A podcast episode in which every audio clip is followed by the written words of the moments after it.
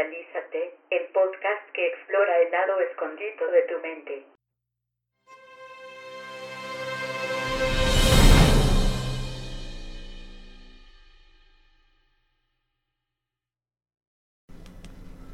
Es la carrera más difícil y posiblemente más peligrosa que hay. Dos personas han muerto intentándolo, clama la revista Outside. It's not a sporting event in the classic sense. It's more of sending a gladiator into a pit with a lion.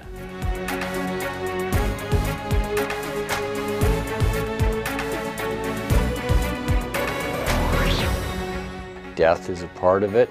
It's a horrifying part of it. People are willing to risk it for the rewards.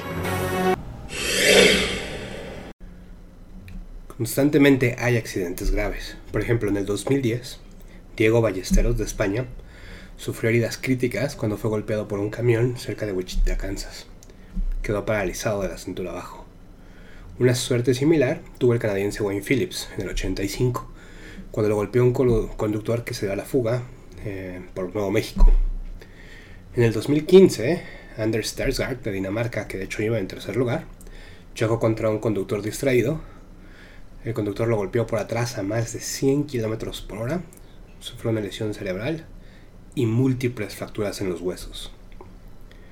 A veces, los accidentes han sido fatales, como es el caso de Brett Malin, que en el 2003 falleció al ser golpeado por un tráiler en las afueras de Pinetown, New México.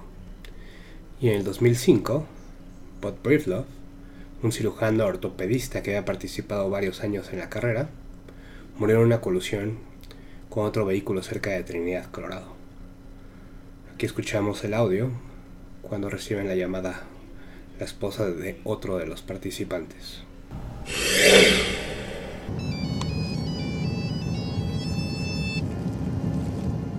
Hello?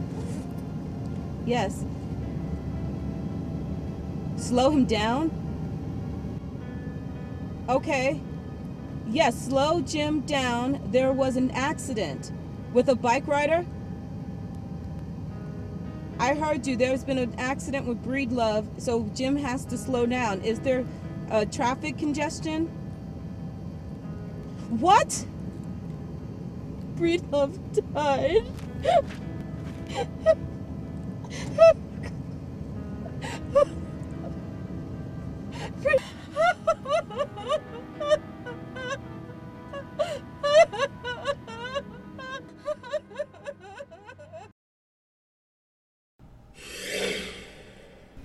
Así de peligrosa es la Race Across America, la cual Jure Rubik ganó cinco veces. My name is Yuri Robic. I'm coming from Slovenia. I'm 40 years old. This is my uh, third uh, race across America. All my life I have feeling that I have to fight to be in front, to, to show the people who didn't believe in me, look, I did it without your help, on my, on my own, with my strength, with my power. I did it to show the people that I can do the things they never believe I can do. Esta carrera, de 4.800 kilómetros, desde Oceanside, California, hasta Annapolis, en Maryland, tiene 53 kilómetros de subida, no hay descansos obligatorios, lo que la hace una de las más difíciles del mundo. Porque no solo es 1300 kilómetros más larga que el Tour de France, sino que la tienen que terminar en una tercera parte del tiempo de lo que dura el Tour de France. Como no hay etapas, no hay kilómetros que recorrer por día, en general entre más descansas más duermes, más probable es que pierdas. Imagina una carrera donde tienes que esperar medio día para ver quién es el segundo lugar. Lo más impresionante es que en 35 años que lleva la carrera, desde 1982, poco más de 200 personas la han podido terminar. Los competidores en promedio duermen 3 horas por día. Así que después de 4 días empiezan a debatir sobre cuándo y cuánto deben descansar. Y es una decisión complicada porque puede que los pasen y no recuperen su lugar. Y entre más tiempo pasa, más débiles se van sintiendo. No hay un respiro, tienen, tienen el dolor todo el tiempo, están exhaustos, la, tienen, están depravados del sueño y esto solo va incrementando como van pasando los días. ¿Y cuál es el truco entonces que hizo que Yuri Robeck la ganara cinco veces? Maybe all of the people close to Race Across America think that Yuri Robic is a machine. On the bike, it seems like a killing machine.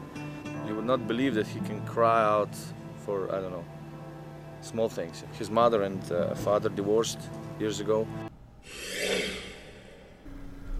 Lo primero que nos podemos preguntar es que tiene algún don genético. Pero cuando lo llevamos al laboratorio y lo analizan, resulta que no. Su complexión es promedio y muy común entre los atletas de alto rendimiento. Posiblemente tendría entonces uno de los mejores entrenadores. Pero tampoco resulta ser esa la respuesta. De hecho, es famoso por no eh, aceptar ningún tipo de entrenamiento, de consejo médico o de nutrición. Su amigo eh, Urs que ha ganado dos veces el, ultramaratón, eh, lo describe como completamente así, incoachable. Es imposible coachar a, a, a Sin embargo, en un artículo del New York Times encontramos la clave de su éxito. Dan Coyle, el autor, reveló que lo que le daba esa diferencia a Jure sobre los demás y lo hacía único era su locura. Ram is crazy. I'm asking myself every day why I'm doing that. Did you ask yourself last year? Yes. But something inside in this race, you know, it's unique. And it gets like poison into you. I like, I like the rum. I love the rum. It's the greatest and the toughest.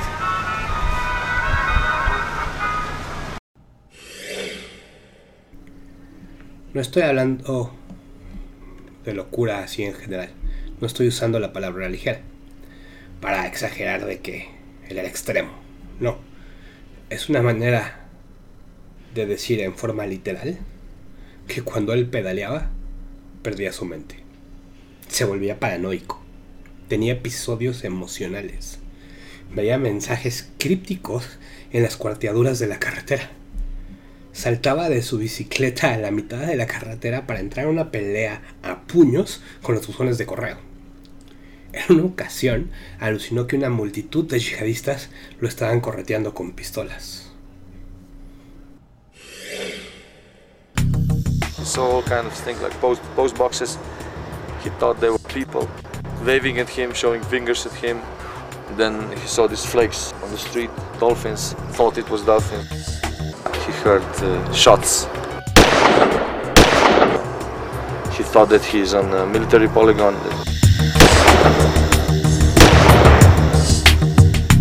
He accused the crew chief that this is not even a race because he didn't saw anybody for three days and that we are just riding in the circles.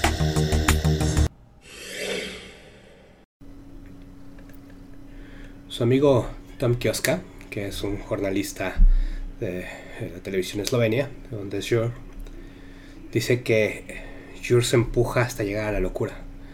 Empuja demasiado lejos. Lo que hace Jur es escalofriante. Su esposa, que es una enfermera, dice que la primera vez que fue a una carrera no estaba preparada para ver lo que le pasaba a su mente y estuvieron a punto de divorciarse. Yuri Robic is, in my mind, a gentle monster. The loneliness he endures at the front of the race is just absolutely crippling. He rode himself into a place where he couldn't get a mental image of his wife and daughter in his head. He knew everything was wrong in the world if he couldn't see his wife and child in his head. I was uh, riding really, really fast in the heat. And I start feeling that my brain, my mind losing somewhere. I cannot, if I want to think on something, I said to myself, Yuri, think on your wife and your son. Start thinking on your wife and your son, and it's going a bit better. And I, I couldn't do that. And in that point, I, I, I scared, I stopped, and uh, I don't want to go anymore. I want to quit.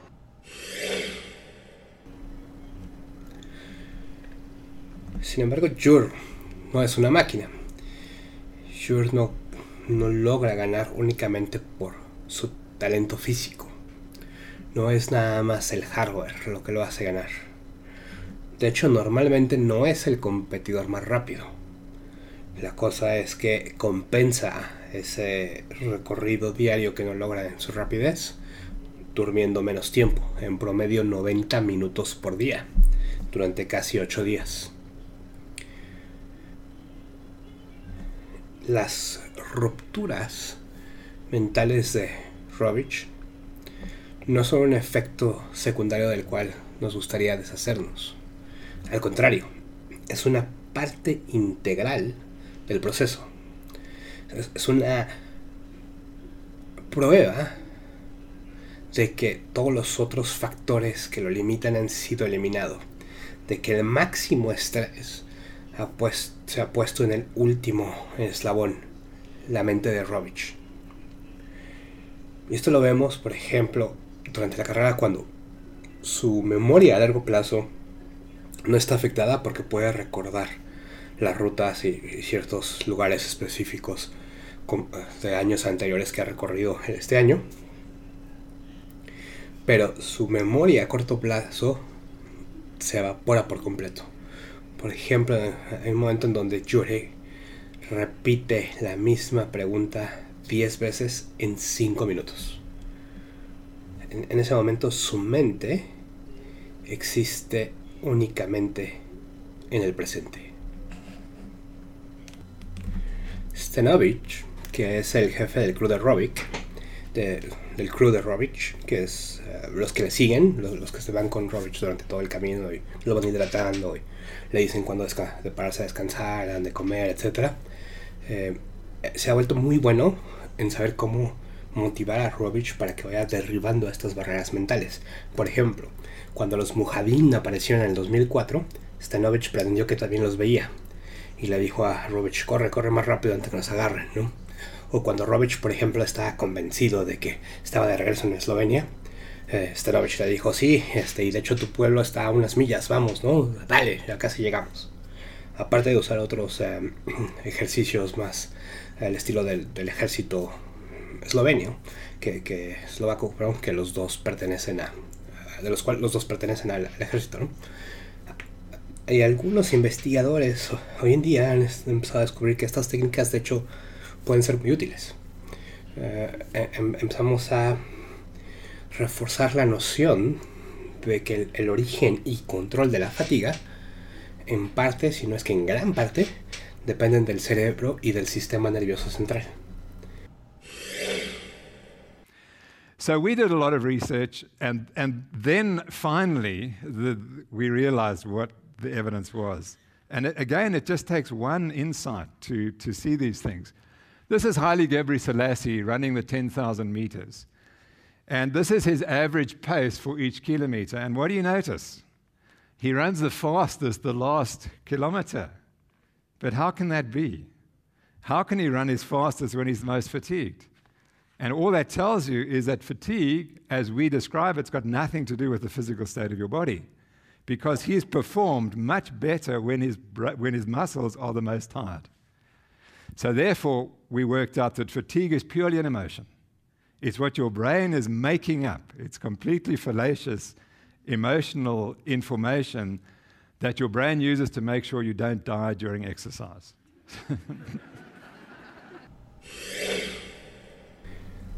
Sin embargo, desde los tiempos de Hipócrates, los límites del, del esfuerzo humano se creía que dependían de los músculos. Y de hecho, el doctor A.B. Hill, mm, si no me recuerdo, para de 1922, eh, ganó el premio Nobel por una teoría donde básicamente explica que cuando los músculos trabajan muy fuerte y los llevas a su límite, empiezan a acumular ácido láctico. Y cuando las concentraciones de ácido láctico llegan a un nivel muy alto, ya no funcionan los músculos. O sea, tienen como este freno automático que Gil decía que era que estaba cuidadosamente calibrado por la naturaleza. Sin embargo, hoy en día tenemos algunos investigadores que, que básicamente nos dicen lo contrario. Y de hecho no desde ahorita, desde antes. Eh, dos eh, que vienen a la mente son eh, August Pierre, que eh, dirigía en, Berlín la Academia de, del Ejercicio y el Entrenamiento Físico, y Philippe Tissier, que dirigía la Liga Nacional de Educación Física en Francia. y ambos de alguna manera se dieron cuenta que una mente no sana, llamémosle alguien que sufre de hipomanía, puede ayudar a que un atleta ignore el dolor y empuje sus límites más allá de la naturaleza conservadora que tenemos sobre nuestros límites. Eh, Philippe Tissier observó que las fobias y la epilepsia podían ayudar mucho al entrenamiento de un atleta. Y en el caso de Vía, logró medir como brincos espontáneos de, un paciente que estaba claramente mal del, cerebro. Este, eran casi del mismo nivel de, del atleta, de, los campeones olímpicos de ese momento. O sea, podía.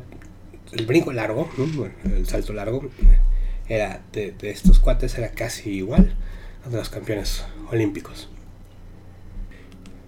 Entonces estas ideas pues básicamente los llevaban a decir que un estímulo mental poderoso ayuda a que simultáneamente se eliminen las inhibiciones. Y bueno, se volvió a cuestionar este modelo que le dio a, Dr. A.B. Hill el premio Nobel por el 89, cuando investigadores canadienses publicaron los resultados de un experimento que le llamaron Operación Everest 2, en donde los atletas los llevaron a hacer ejercicios en cámaras de altitud y ejercicios fuertes, desgastantes, ¿no? Completamente. Y cuando los atletas llegaban a la exhaustión, cuando ya estaban muertos, eh, el hecho... Eh, eh, revisaron los músculos y se dieron cuenta que las concentraciones de ácido láctico todavía estaban en un lugar relativamente bajo. La fatiga, al parecer, estaba siendo causada por algo más y no por una acumulación excesiva de ácido láctico. Después, como 10 años después, unos tres fisiólogos de, la Universidad de Cape Town, en África, en Sudáfrica, eh, llevaron esto como al siguiente nivel. Trabajaron con un grupo de ciclistas eh, y los hicieron correr eh, lo más, o sea, lo más rápido que pudieran en una bicicleta estacionaria, una distancia de un poco más de 100 kilómetros. Y midieron vía electrodos el porcentaje de, los, de las fibras musculares y de los músculos que sus piernas estaban utilizando cuando llegaban al límite de la fatiga.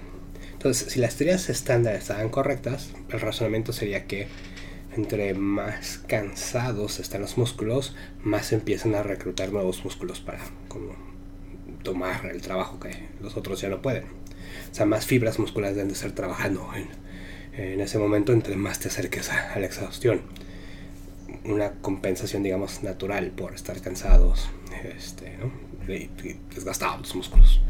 Pero al revés, lo que encontraron fue todo lo contrario. En, entre más cerca estaban de una fatiga completa, sea que ya no podían pedalear ni una vuelta más, el porcentaje de músculos activos, o de fibras musculares activas, un, decrementaba. Cada vez eran menos. Hasta que llegaban como a un 30%. And then I realized that it was muscle recruitment because at that time I trained with Professor Opie and I understood when the heart contracts, the contractility, contractility can be regulated by different chemical processes. But of course, there's 100% recruitment every time.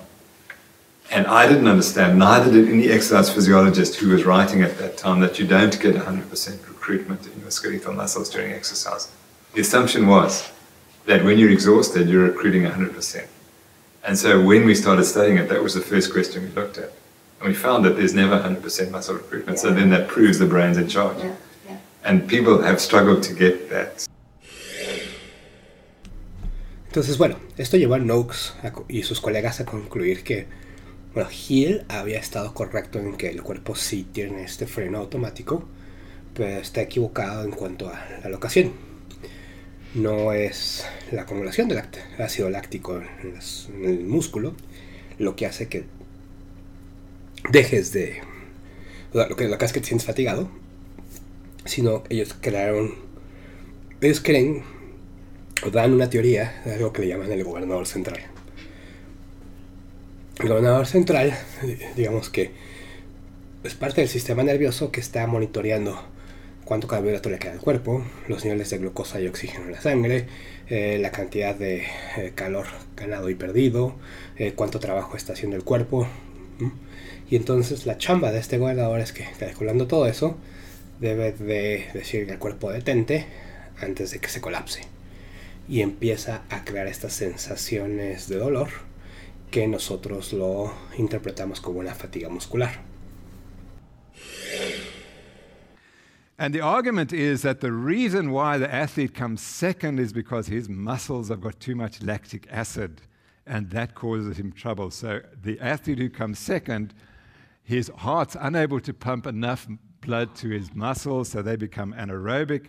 And as a consequence, they produce lactic acid, which you all learnt in biology causes muscle poisoning and stiffness, and everything that goes wrong in sport is related to this terrible product, lactic acid. And over time, it took us a few years, but we realized this model can't be right. It can't be true for a very simple reason that it's brainless.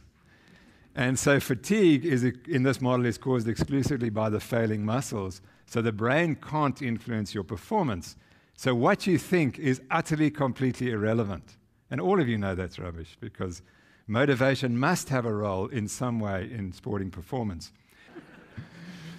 And so we eventually came up with this model, the central governor model of exercise, which originally was criticized. When uh, we proposed it in 1996, people said, You're mad. How can it possibly be true? I'm glad to say that there are multiple Olympic athletes at this very moment training according to this model and acknowledging it, that they are now training because they understand performance. And what this model says simply is that the brain regulates your muscle performance, and that feeds back to your brain. And then there are other factors like motivational factors, and I see my time's running, so I'm going to have to go a bit quickly. That there are a whole bunch of factors that influence your brain, and then you start exercise at a different, at a particular work rate, uh, which is different depending on how far the activity is. You always have reserve. You always finish with. Uh, you you could always exercise harder.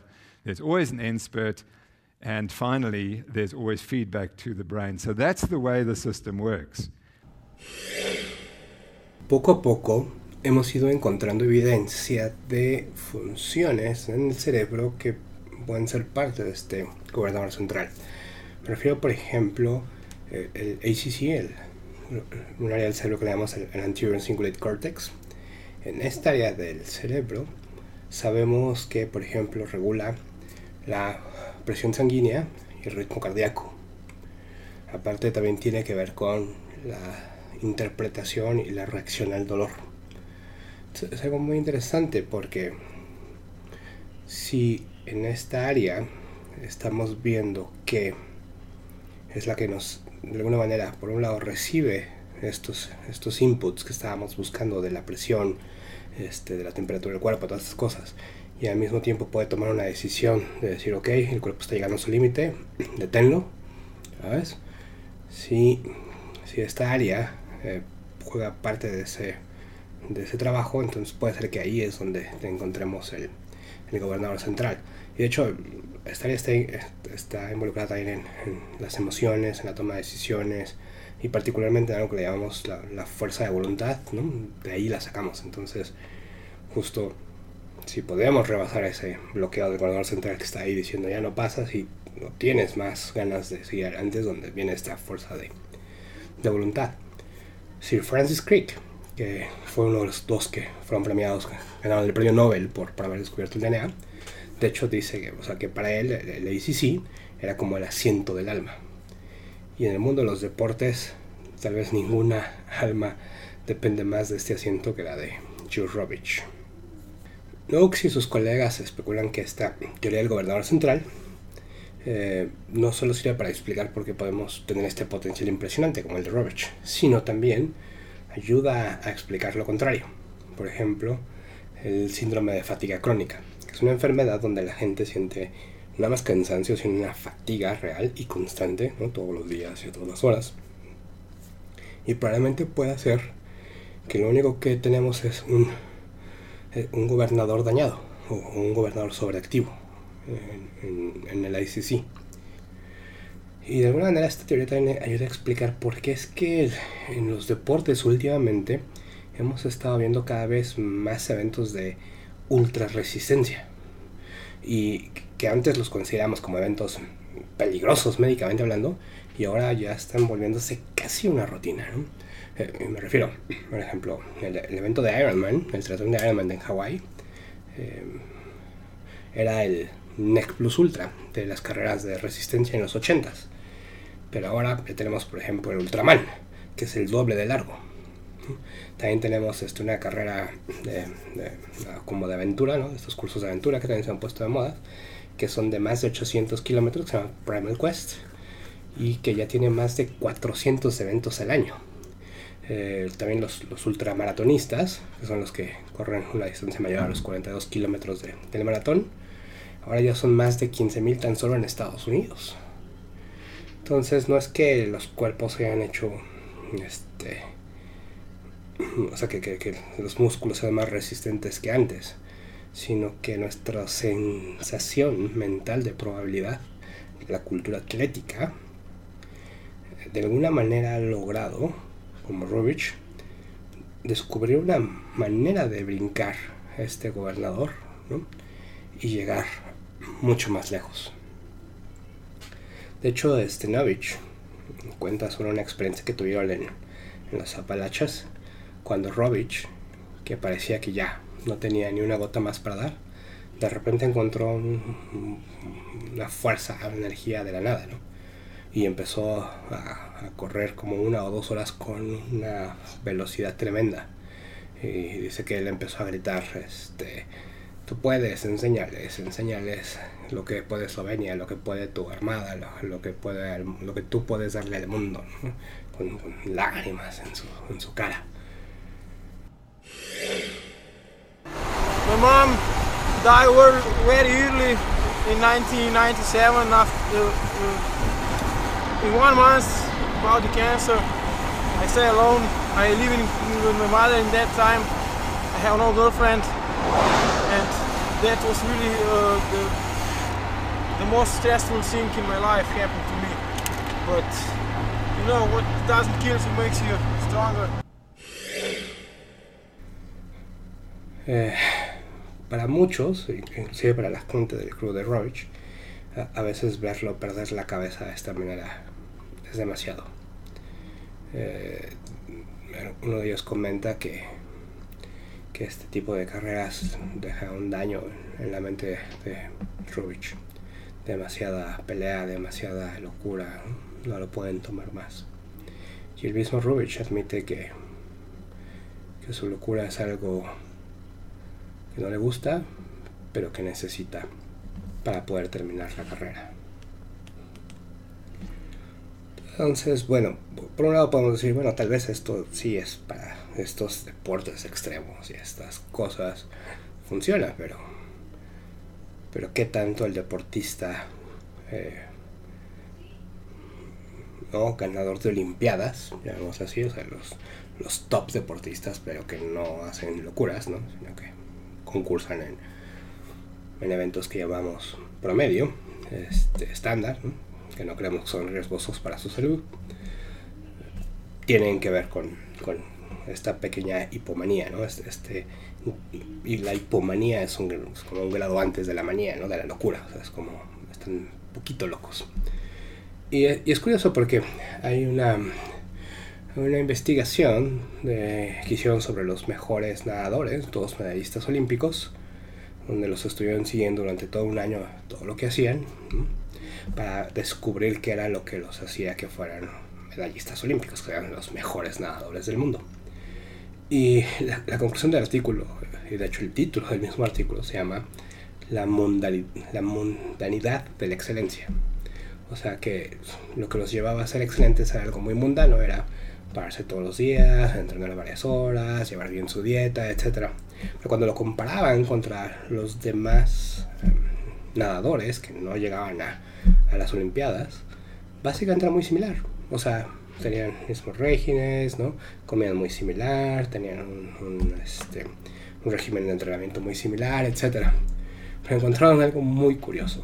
Una de las cosas que encontraron fue la actitud. La actitud que tenían estos deportistas top, estos nadadores top, eh, en muchos casos, como por ejemplo, se dan cuenta que cuando ellos llegaban a las 5 y media de la mañana todos los días a entrenar, todos estos nadadores llegaban contentos, bromeaban entre sí, estaban listos, estaban felices, estaban frescos, ¿no? Y hacía sus entrenamientos de 10, 12 de la noche, ¿no? Igual. O sea, e-, era algo que les encantaba. Cuando la mayoría de los deportistas nadadores promedio eh, era algo que odiaban, ¿no? O sea, no llegaban tan de buenas, no, estaban felices, no estaban bromeando, estaban despertando. Y lo que se da cuenta es que estos cuates verdaderamente disfrutaban práctica y disfrutaban todos los procesos, ¿no? Disfrutaban el, sano, disfrutaban el practicar tantas horas, disfrutaban el sufrimiento e inclusive disfrutaban ponerse metas eh, muy complicadas. Y entonces dice, ellos concluyen de alguna manera que es tal vez erróneo pensar en todos los sacrificios que hacen estos atletas para, para llegar a las Olimpiadas, quitando sacrificios económicos de otro tipo, sino sacrificios ahí de estar todos los días a las 5 de la mañana entrenando, porque dice, para ellos esto no es un sacrificio. Para ellos estar todos los días a las 5 de la mañana entrenando, 4 horas y después en la tarde más horas y después en la noche más horas, etc., no es un sacrificio, es algo que disfrutan es algo que la mayoría de nosotros digamos, estás loco. O sea, los veamos y no están locos. ¿Cómo puedes disfrutar eso? Eso es de locos.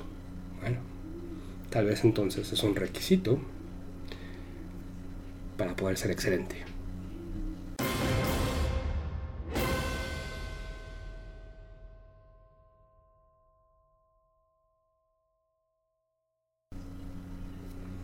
En el siguiente punto entonces se preguntarán, bueno, ok, sí, en el mundo del deporte tal vez tiene sentido, pero ¿qué pasa en los demás? Por ejemplo, en el mundo de los negocios. Necesitamos que estés loco, porque hasta donde sabemos, de hecho lo importante es que seas muy inteligente y que te vaya muy bien. Es preferente que te gradúes de una buena escuela. Puede ser como Harvard o Cambridge, algo por el estilo mejor, ¿no? este, y si eres el mejor de tu clase, todavía mejor, ¿no? Las posibilidades de que te vaya muy bien en la vida son mucho más altas. Eh, pero resulta que no es tan así. Eh, Arnold de Boston College estudió a los mejores de los dos o tres mejores de cada clase de, de la preparatoria y encontró que de estos la mayoría se graduó de la universidad, cerca del 90% tiene una carrera profesional y de estos que tienen una carrera profesional, el 40% están en los puestos más altos. Y son gente que es consistente, que puedes depender de ellos, que están bien ajustados y en su mayoría llevan lo que llamaríamos una buena vida. Pero cuando se preguntan cuántos de estos han liderado, impresionado o cambiado al mundo, la respuesta es clara. Cero. Los mejores de la clase no son los que cambian el mundo, no son los que cambian los sistemas, no son los que inventan las nuevas cosas, porque son los que tienden a aceptar el sistema y son exitosos en el sistema, entonces no son los que quieren cambiarlo. Resulta que las calificaciones no son una buena forma de medir la inteligencia, pero sí de medir la autodisciplina, la concientización, la habilidad de cumplir las reglas en particular. Entonces, en general, lo que hacen las escuelas es premiar la conformidad y el deseo de adaptarte al sistema. Muchos, de hecho, de los que obtienen las mejores calificaciones admiten que no son los más inteligentes del salón, Algunos comentan que más bien se trata de darle a los maestros lo que quieren, que ser el que mejor entiende el material.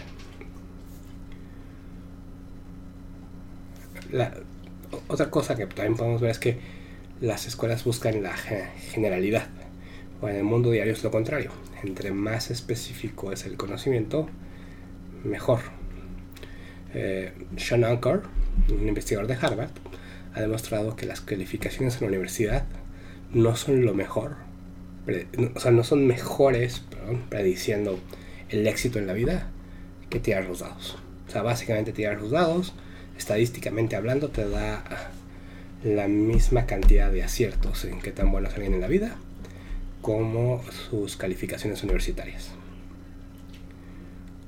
Y en un estudio sobre 700 millonarios americanos, mostró que su promedio en la universidad fue el 8. And so what we see is that the average GPA, college GPA of American millionaires is actually 2.9. And while valedictorians uh, generally score high in the personality trait of conscientiousness, what you see among the millionaires with their 2.9 GPAs is they're known for grit. Maybe they don't comply with rules that well, but they stick with goals over the long term. And that's how they do really well. And sometimes they don't play by the rules. Sometimes they do things differently. Because in school, rules are very clear. In life, rules are not so clear. So a certain amount of not playing by the rules is advantageous once you get out of a closed system like education. Entonces, Esto lleva a concluir de que seguir las reglas no genera el éxito, solo elimina los extremos. Así que bueno, si las que juegan siguiendo las reglas no terminan hasta arriba, ¿quién lo hace? Y aquí me voy a dar un ejemplo un poco más moderno e interesante que de alguien que todos conocemos. Winston Churchill. Winston Churchill nunca debió ser primer ministro de Inglaterra. Porque él no era el tipo de persona que hacía todo bien. Y fue desconcertante cuando fue elegido. Sus contemporáneos sabían que era brillante, pero también era un poco paranoico. Era una bala perdida con, la cual era imposible lidiar en la política. Y, y, esto es interesante porque él inicialmente subió muy rápido en la política. Llegó al Parlamento a los 26 años. Pero se estancó porque no era el adecuado para los puestos altos. Churchill no solo amaba a su país, sino tenía una paranoia contra cualquier posible atentado contra el imperio. Inclusive veía a Gandhi como un peligro. Pero justo esta mala calidad, esta, cosa mala acerca de la paranoia, fue lo, lo que lo convirtió en uno de los líderes más venerados de la historia. Porque él fue el único que vio a Hitler como el peligro que era Chamberlain, el primer ministro que estaba, ve a Hitler como un hombre en el que se podía confiar cuando daba su palabra. Y de hecho todo el liderazgo político británico estaba convencido que el apaciguamiento era la solución correcta contra los nazis. Pero Churchill no creía que un bully iba a estar contento con que le dieras tu dinero de lunch. Él sabía que lo que necesitabas hacer era golpearlo de nariz. Entonces, para responder a esta pregunta de quién es el que llega hasta arriba, primero vamos a respondernos un poco qué es lo que hace un buen líder y cómo es que Churchill llega a ser uno de estos buenos líderes. Por mucho tiempo, de hecho, los investigadores, la mayoría de los académicos, no saben si un líder hacía una diferencia o no. Algunos estudios demostraban que los grandes equipos funcionaban bien con o sin buenos líderes. Otros, por ejemplo, demostraban que no, que se necesitaba un líder muy carismático. Pero ni uno ni otro era claro, hasta que un académico tuvo un procedimiento. Makunda especuló que las diferencias en las investigaciones es porque había dos tipos de líderes. Unos que les llama los líderes filtrados, que como Chamberlain hacían todas las cosas bien y suben a través de los canales comunes siguiendo las reglas y llenando las expectativas de todos. Y un segundo tipo que no llega al liderazgo por la manera tradicional. Ellos entran por la ventana, son los emprendedores que no están esperando ser promovidos, los vicepresidentes que heredan la presidencia. Son líderes que se, se benefician de una tormenta perfecta de evento, como el que logró que Abraham Lincoln fuera electo, y estos son los que les llaman los líderes no filtrados o los extremos. Los filtrados o los medios son los que siguen todas las reglas y han sido vetados durante todo el proceso y sabemos específicamente cómo van a actuar y qué van a hacer y que no van a fallar. Y los no filtrados o los extremos son los que llegan a una serie de circunstancias y no sabemos cómo van a actuar. So over time, you can think of the pool as being divided into two groups. I call the first of them modals.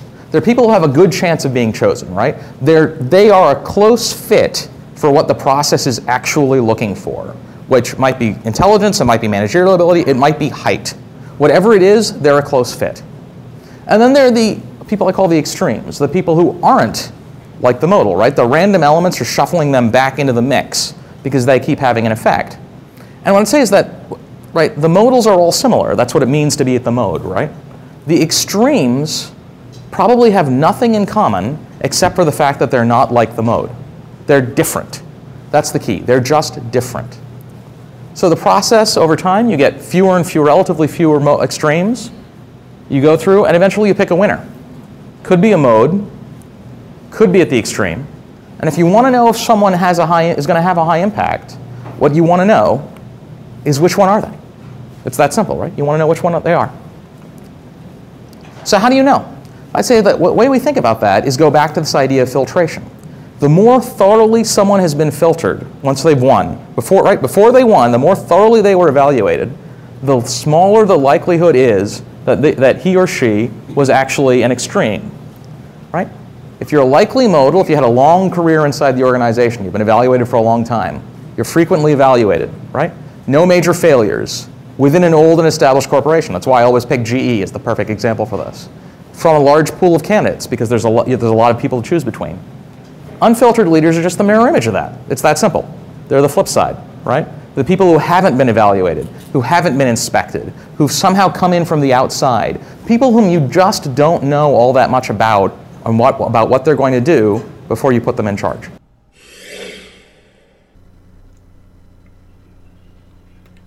Los no filtrados, como no han sido por, por el, eh, vetados por el sistema, hacen cosas inesperadas. Vienen de lugares diferentes y normalmente son totalmente impredecibles.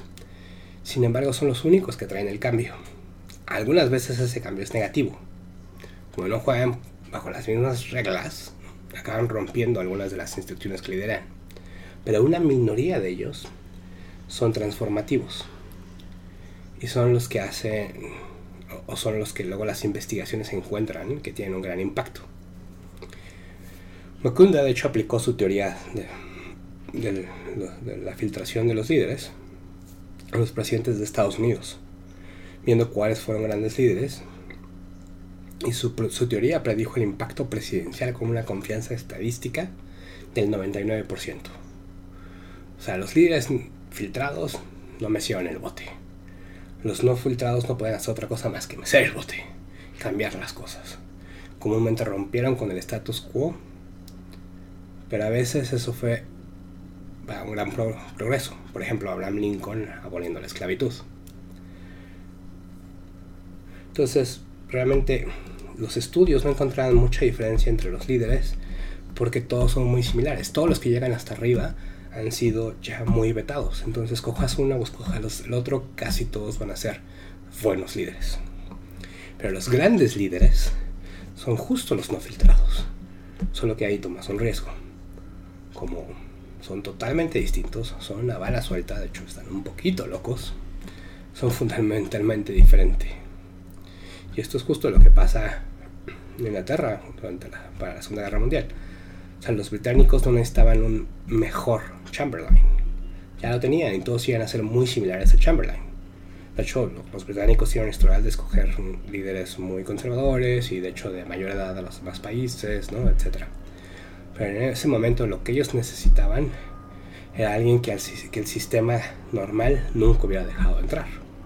A Churchill, un paranoico que estaba listo para defender a Inglaterra contra Hitler. But sometimes they can still make a difference. So that gives me two predictions about unfiltered leaders, right? First one is that they deviate from the norm and they do what others would not do, so their performance is going to vary more, do either very well or very poorly. And the second one is that they'll have a high impact, right? They'll do things that are different. So we can test the first one statistically and the second one historically.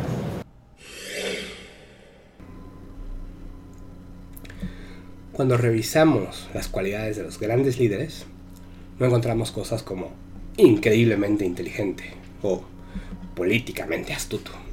De hecho, algunas de sus cualidades son malas, pero en el contexto específico resultan ser las más adecuadas. O sea, estas cualidades que en general la mayoría de nosotros veríamos, veríamos malas, o veríamos como que este cuate está loco, o, lo que dice es una locura, es, paranoico, ¿no? etc., resultan ser las más adecuadas en ciertos momentos y son justo los que cambian la historia. Entonces lo que le llama eh, Mukunda los intensificadores.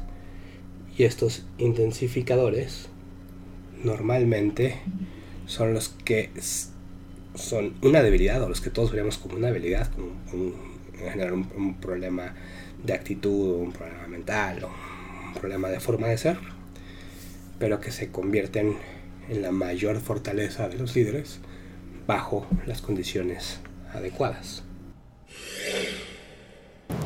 The idea is you want it's not the best leader you want, it's the right leader. The person who matches this environment and this situation.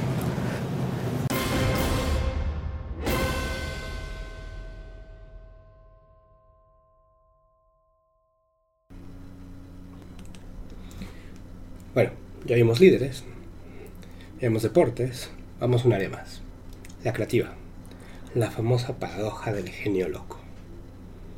Es muy común que los grandes artistas tienen cierta locura. Y de hecho, sí. Hay un metaestudio, que es un como estudio que revisa todos los estudios sobre la psicopatología y la creatividad. Y encontró que lo que había en común en la mayoría de estos estudios es que había una relación positiva entre ciertas psicopatologías y la creatividad. Particularmente, estamos hablando de mm, patologías mm, que son como la esquizofrenia y eh, los que son bipolares y los que tienen hipomanía. Básicamente en, esos tres rangos encontraron que sí se cumplía la relación de que si tenían estos problemas mentales no muy agudos, o sea, ligeros, entonces sí eran más creativos. Pero de hecho había otros problemas mentales que se relacionaban de manera negativa, débil pero negativa con la creatividad, como eh, depresión excesiva, ansiedad, este, psicosotopía, eh, etc. Entonces, resulta que si hay una mm, necesidad, posiblemente, para poder ser creativo, eh, de que estés un poquito no tan cuerdo, socialmente hablando. Y hay otro estudio, de hecho, donde estudiaron a, a, a 300.000 personas que tenían problemas mentales severos y encontraron que si en tu familia, bueno, a ellos y a sus familiares, y encontraron que si en tu familia había tanto esquizofrenia como desórdenes bipolares, había una gran probabilidad de que hubiera gente creativa, famosa, o, muy buena en su área, este, en, en, esa familia. Hijos, primos, tíos, etcétera, ¿no? Pero pero hay una correlación fuerte y grande entre historial de esquizofrenia y bipolaridad con tener gente extremadamente creativa en la familia. Es un estudio que publicaron hace no, no más de 5 años en el Jornal Británico de Psiquiatría, ¿no? Y fueron 300.000 personas en totales que estudiaron. O sea, es, un universo muy grande para estudios de, de este tipo. Y bueno, vayamos a un ejemplo. Glenn Gould era tan hipocondriaco que si estornudabas mientras hablaban por teléfono, colgaba. estaba convencido de que le ibas a pasar el virus por teléfono. Constantemente usaba guantes y traía un maletín que era una farmacia con él. Era famoso por haber cancelado como un 30 o un 40% de sus, de sus conciertos, ¿no? Algunas veces los volvía a agendar y los volvía a cancelar. When it came to touring, Glenn Gould was infamous for canceling performances. I remember when I approached Walter Hamburger and said, uh, Walter, I want Glenn for the opening of my second season. But I must tell you, if he lives up to his reputation and doesn't show, I'm going to sue him. Era un tipo muy raro, pero también era uno de los mejores músicos de sus tiempos. Ganó cuatro Grammys y vendió millones de álbumes. Inclusive logró uno de los mayores eh, logros que puedes tener en nuestros tiempos. Salió en un episodio de Los Simpsons. La revista Newsweek lo llamó el Howard Hughes de la música. Es un excéntrico, porque cuando eres rico o famoso no estás loco, eres excéntrico. ¿no? Es como Howard Hughes. Él se dormía a las 6 de la mañana y se despertaba en la tarde. Y se ponía a practicar. O sea, tenía horarios muy distintos a la mayoría. Si por ejemplo sentía que su vuelo iba a ser desafortunado, no se subía al avión. Sus excentricidades obviamente afectaban sus relaciones.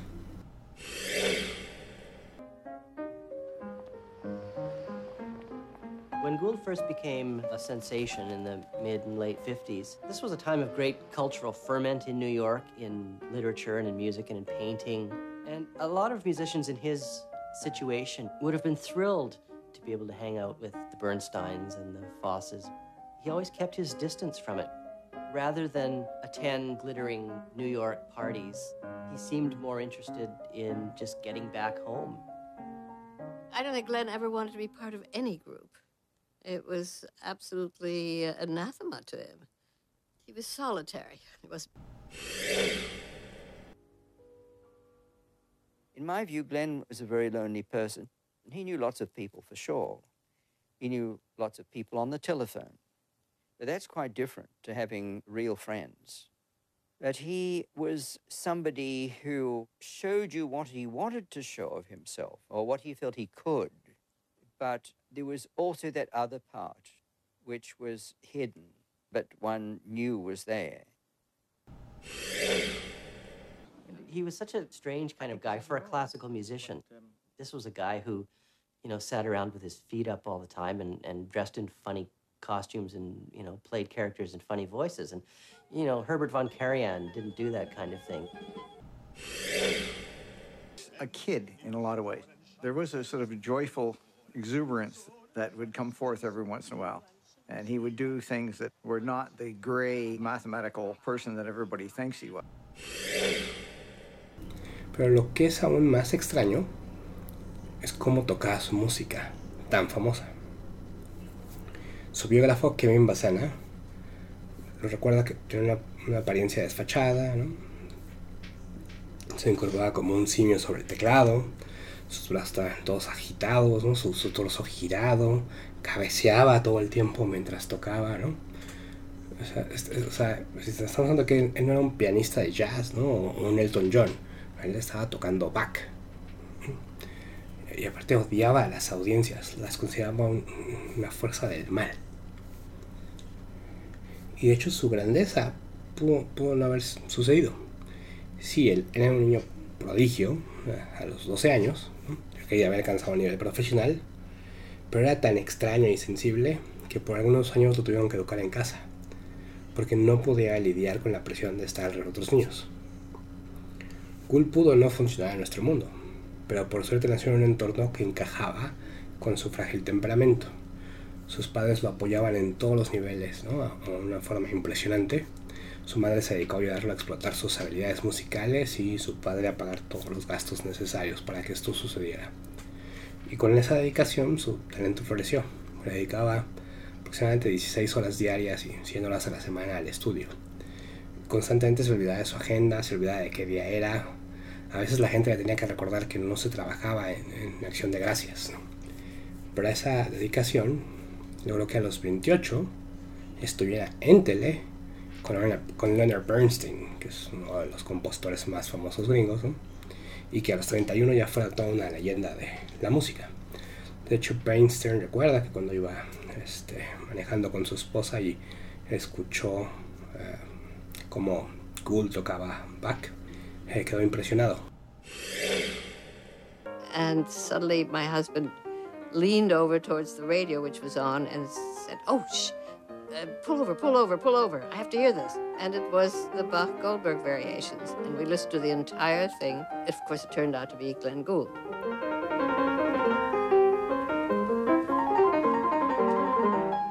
What Glenn had done is taken the piece metaphorically, cut it apart, and put it together as if he was taking a clock apart and then putting it back together in a very strange way. It still made sense, of course, but it made a totally different kind of sense.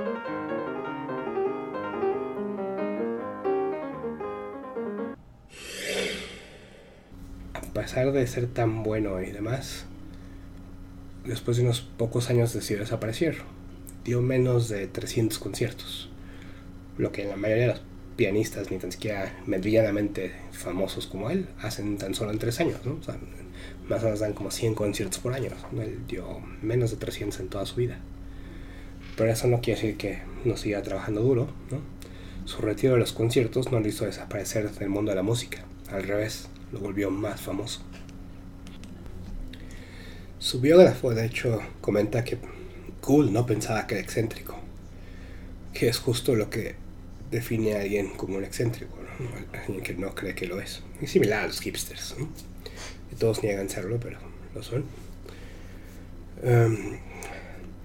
Así que al parecer se requiere un poco de locura, un poco de excentricidad, este, que en general es algo malo, es una cualidad mala, pero que bajo las circunstancias adecuadas, adecuadas perdón, se vuelve algo bueno. Por ejemplo, la mayoría de nosotros tenemos un gen, el DRD4.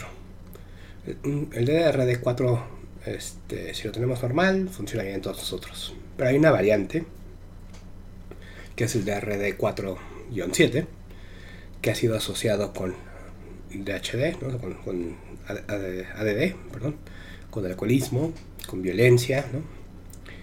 Sin embargo, algo interesante. El CAF, ¿no? Eh, realizó un estudio uh, con varios niños para ver si estaban dispuestos a compartir sus dulces o no.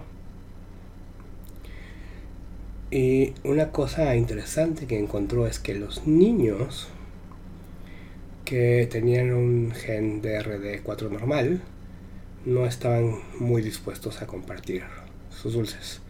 Pero los niños que tenían un gen de RD4-7, o sea, la normal, estaban mucho más dispuestos, estadísticamente hablando, a compartir sus dulces con otros niños.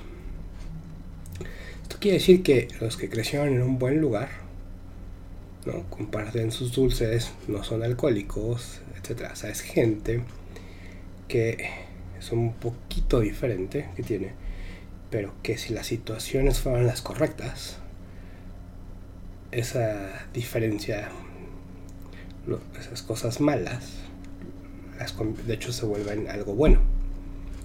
¿no? Y, Silicon Valley vive de este tipo de gente, ¿no? Gente un poquito mm, no tan cuerda, pero, pero sus efectos de carácter son recompensados en este ambiente. El mismo Steve Jobs es vuelto un ídolo, aunque es bien sabido que, era, que no era una persona de, lo más linda, ¿no? de lo más sana.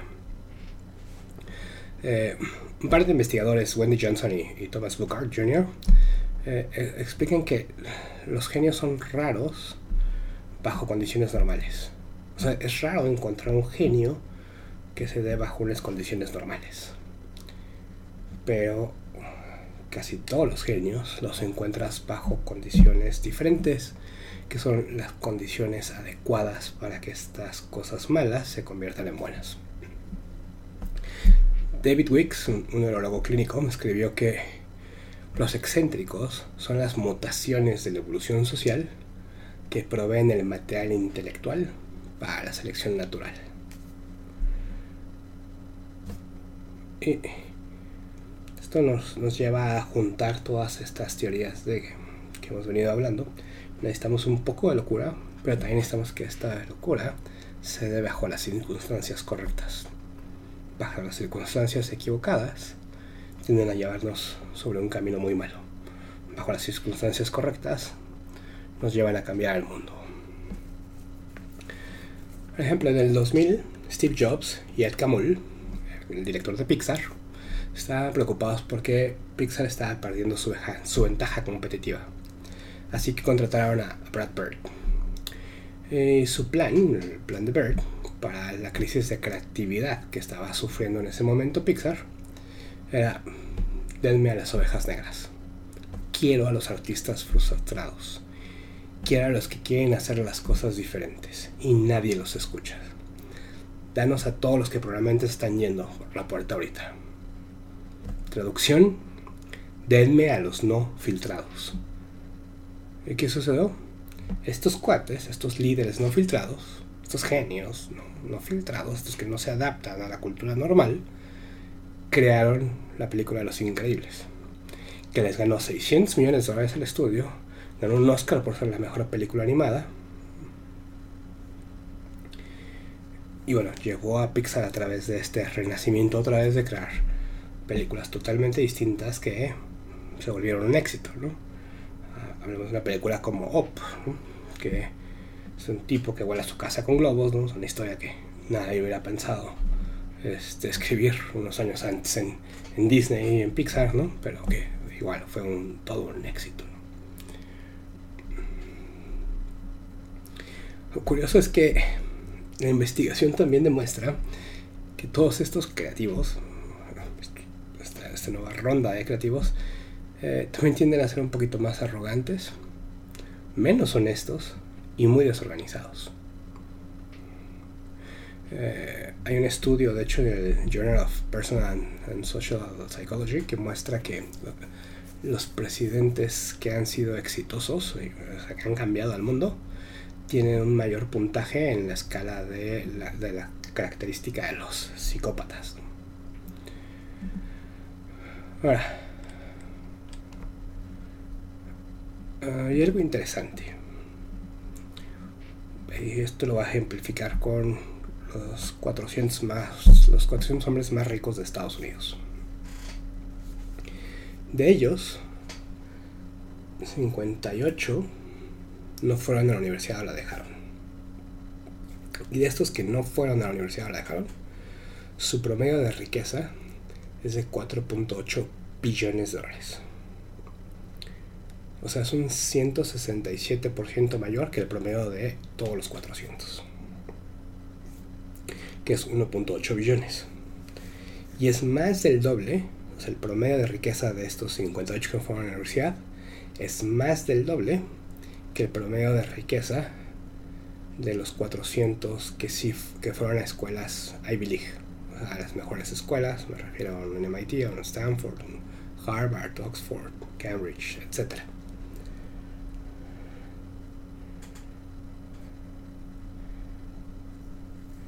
Esto es porque, como se volvieron no filtrados, hicieron las cosas totalmente diferente y lograron obtener negocios disruptivos.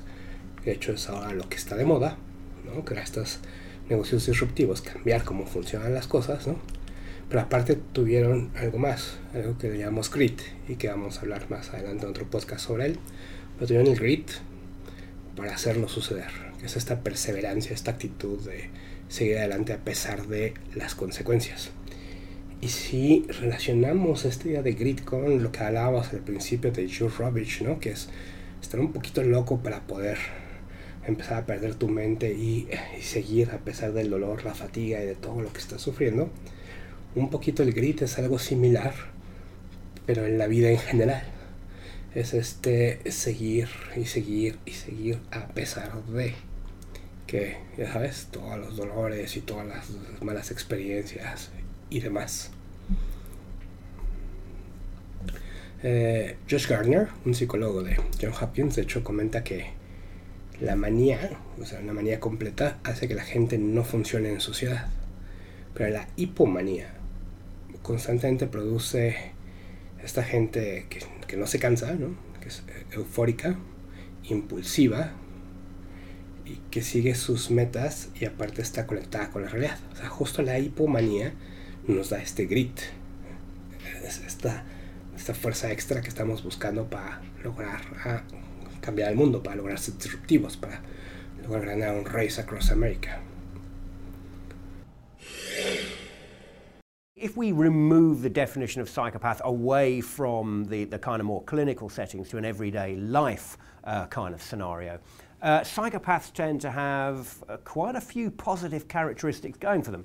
They tend to be assertive, uh, they don't procrastinate, uh, they uh, focus on the positives of situations, they don't take things personally, um, they don't beat themselves up when things go wrong, uh, and they're very cool under pressure. Now, those kinds of characteristics um, can actually really help us get along in life. So let's, let's uh, give you a, a very simple example, if you like. The Nike slogan, just do it. There's a psychopathic slogan for you if ever there was one. Psychopaths do not procrastinate. Psychopaths, if they want something, they go for it and they go for it now. Now, actually, I mean, I, I write in the book um, that, uh, that actually top sportsmen um, are very high in certain psychopathic characteristics. Now, let me just go through them. You've got ruthlessness, you've got fearlessness, you've got mental toughness, you've got coolness under pressure, you've got the ability to focus remorselessly on a goal. I mean, these things are straight out of the sports psychology textbooks in many ways. So, you know, it, anyone from, from, from top golfers to, to top cyclists to top boxers to top athletes, um, they are going to be high on these psychopathic characteristics. Boris Grossberg, de hecho, estudió a los mejores um, eh, brokers o analistas de, Wall Street y se dio cuenta de algo curioso. Cuando se iban de donde estaban a una nueva empresa de Wall Street, normalmente perdían esta grandeza que tenían. Pero cuando se iban a una nueva empresa y se llegaban a su equipo, normalmente seguían siendo igual de excelentes. ¿Por qué? Porque su equipo y la empresa donde estaban se habían adaptado a, su locura, a sus manías. Y eh, hacía que todo funcionara perfecto para que fueran los mejores. Pero cuando se fueron a un nuevo lugar, el nuevo equipo no estaba dispuesto a aceptar todas estas cosas negativas sobre ellos. Y entonces no florecían, o sea, se volvían un analista más promedio. Si somos no filtrados, si somos de los extremos, es importante irnos a estos lugares, a estos ambientes donde se vean beneficiados por estas locuras en vez de afectados. Salvador Dalí solía decir que la única diferencia entre un hombre loco y él es que el loco sabe que cree, perdón, que está sano y él sabía que estaba loco. Esto no quiere decir que si uno está loco va a ser creativo o va a ser un genio. No, solo quiere decir que hay elementos en común. Que de hecho necesitas una hipomanía, o sea, un previo a la locura. Y, solo ciertos tipos de hipomanía, como platicamos, eh, para poder llegar a desarrollar las habilidades al máximo, junto con un ambiente adecuado tanto de crecimiento como de desenvolvimiento, mezclados estos, nos ayudan a llegar a cambiar el mundo. Pero no es la locura per se la que lo hace. De hecho, hay un ejemplo muy bueno, que es la hija de James Joyce. Ella tenía esquizofrenia Carl Jung la trató y James Joyce se dio cuenta que tenía muchas cosas en común con, su hija. Y en algún momento llegó a pensar que él también era esquizofrénico. Pero Carl Jung se lo explicó de una manera en que le dijo, si los dos están en el fondo del mar, la diferencia es que tú te aventaste un clavado y ella se fue y ella se hundió hasta el fondo del mar. Entonces, para resumir, no importa la profesión, se necesita un poco, solo un poco de locura, ciertos tipos de locura, el ambiente adecuado para poder obtener este, para poder rebasar esos límites que nos pone el cerebro, desarrollar este grit que le llamamos, y poder llegar lo más lejos posible, poder llegar a ser disruptivos, poder llegar a cambiar el mundo, poder llegar a ser los líderes que queremos ser. Espero que les haya agradado este episodio. Eh, gracias por sus mensajes en la página de Facebook, gracias por seguirnos. Estamos preparando muchos de los episodios que nos han pedido. Espero empezar a tener uno cada 15 días, cada mes máximo. Y también ya echar a andar nuestra página para que encuentren la referencia a todas las, las cosas de las que hablamos en cada episodio.